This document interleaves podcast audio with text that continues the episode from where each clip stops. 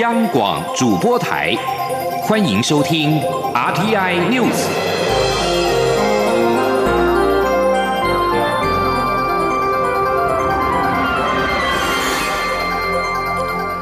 各位好，欢迎收听这节央广主播台提供给您的 RTI News，我是陈子华。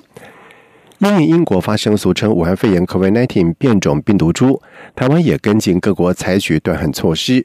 继长荣航空在二十三号暂停台北、伦敦载客的航班之后，中华航空也在今天傍晚五点三十六分提前搭载了一百二十名英国侨民以及留学生返台之后，暂停航班的载客。中央流行疫情指挥中心发言人庄仁祥表示，将采取高规格检疫措施，严防英国变种病毒入境。记者吴立军的报道。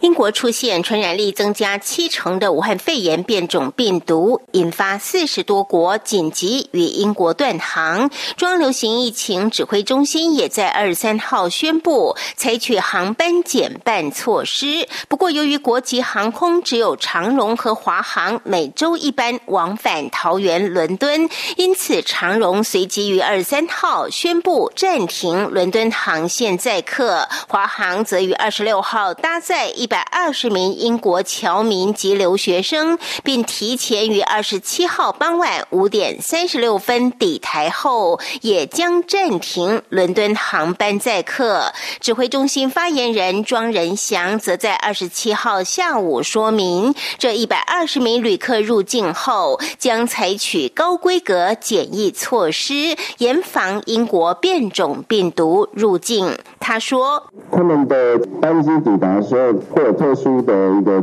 将这些旅客引导到候机室。那再就是会有这样的做法。第一个就是说，比如说过去十四天有症状的旅客，我们会安排在机场就当场裁剪。那如果他的症状是属于我们研判需要后送的，比如说在入境的时候出现发烧，我们就会立刻后送就医。那其他的没有症状的，我们就会进行集中检疫，直接送到集中检疫所，那到集中检疫所再进行裁剪。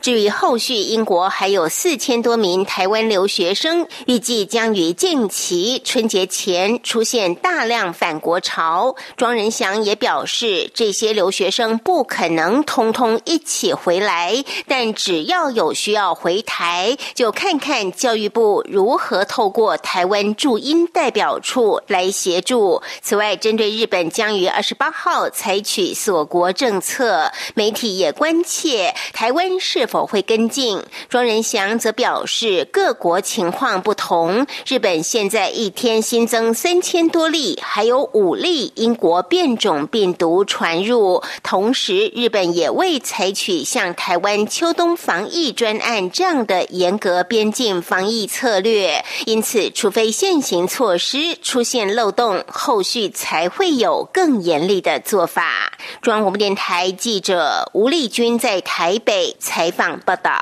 另外，中央流行疫情指挥中心在今天公布了国内新增两例俗称武汉肺炎 （COVID-19） 境外移入病例，按七八五以及七八六都是从印尼入境。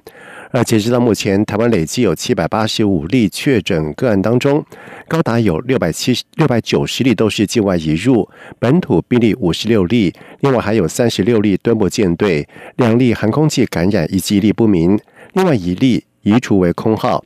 而至于确诊干当中，有七人死亡，六百五十三人解除隔离，一百二十五人住院隔离当中。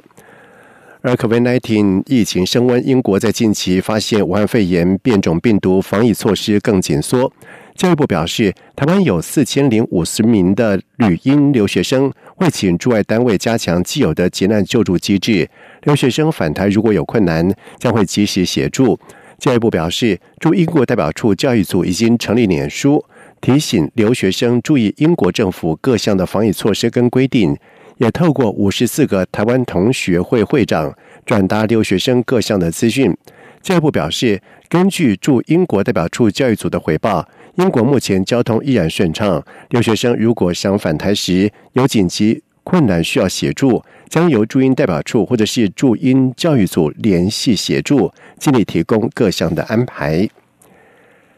海莱克多巴胺美注在明年元旦开放进口。台北市长柯文哲在今天表示，立法院二十四号才审议通过相关的行政命令，地方来不及应应，让事情很混乱。他也坚持应该要源头管理明白标示，让民众有选择的权利，也可应未来日本福岛食品。记者杨文军的报道。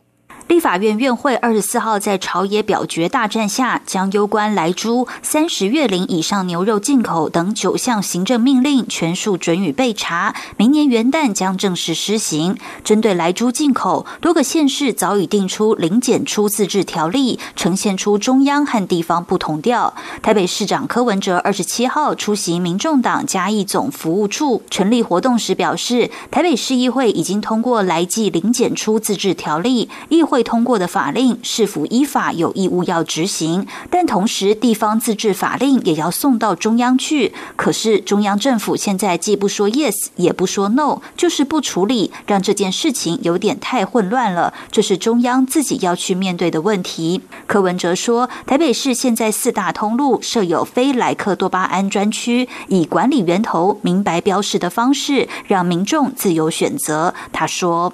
基本上哦，美猪美牛这件事情，我态度比较简单，就是说源头管理明白标示嘛，我们也不是说反对他要进来，但是我们是希望说人民有一个自由选择的权利，这样就好。柯文哲在致辞时也解释自己为何坚持源头管理、明白标示。他说：“政治要想到下一步棋，对美国不能完全不设防，因为后续还有日本福岛食品问题。日本一是会抱怨为何和美国不同标准，二是中国已开放福岛食品，身为日本友好国家的台湾却不同意，日本会对这个很不爽。”柯文哲也以农作物使用农药为例，他说：“台湾有用农药，但卖到市场时就不能检出含有农药。莱克多巴胺不是不可以使用，但若要进口，应该做好源头管理，包括停药多久才能屠杀，且进口时应该有单独的货号，以利后续追踪。在市场贩售要有明确标示，老百姓看了标示可以选择吃或不吃。”中央广播电台记者杨文君采访报道。而对来猪九项的行政命令全数通过，准予备查，在明年元旦开始实施。但是部分的县市地方自治条例规定，受经零检出跟行政命令有所抵触。对此，行政院秘书长李梦燕在今天表示，会会整各县市的状况，在适当时机做处理，因为全国这方面还是要一致。而至于是否直接宣告部分县市订定的自治条例因抵触中央法规，因属无效。李梦远表示，现在还在搜集意见，做相关的沟通。因直辖市的自治条例才要报到行政院，一般县市的行政命令，卫生福利部就能够决定，但最后行政院会做统一的处理。在外电消息方面，美国总统当选拜登在二十六号警告，如果川普总统继续延签国会通过的 COVID-19 武汉肺炎纾困法案，将会导致毁灭性的后果。美国跨党派国会议员在日前通过了九千亿美元的 COVID-19 纾困方案，将发给每个人六百元美金。但是，川普希望能够加码到两千美元，因此拒绝签署。纾困方案也包裹着一造四千亿美元的支出法案。如果川普不签署，将迫使联邦政府在二十八号午夜关门。而川普这个举动，连自家的共和党议员不都不认同。美国田纳西州维西。威尔士中心在二十五号耶诞节的清晨发生了爆炸案。美国有线电视新闻 CNN 在今天引述调查人员表示，他们相信这可能是自杀炸弹造成的结果。被称为是美国乡村音乐重镇的纳西维尔市中心，有一辆停靠在街道上面的露营房车。美国中部时间二十五号耶诞节清晨六点三十分左右，在播放出电脑合成的声音警告，有炸弹之后爆炸，造成有三个人轻伤。警方表示，这是一场蓄意的犯行。官员先前表示，他们在爆炸现场发现了人类的遗骸。一名美国联邦调查局 FBI 的人员在二十六号表示，干员并没有在寻找另外一名嫌犯。纳许维尔市联邦调查局主任克内斯基表示，调查局动员了大约两百五十名人员，跟执法人员一起在现场进行搜证，但是目前无法证实他们已经锁定任何个人涉案。以上新闻由郑子华编辑播报。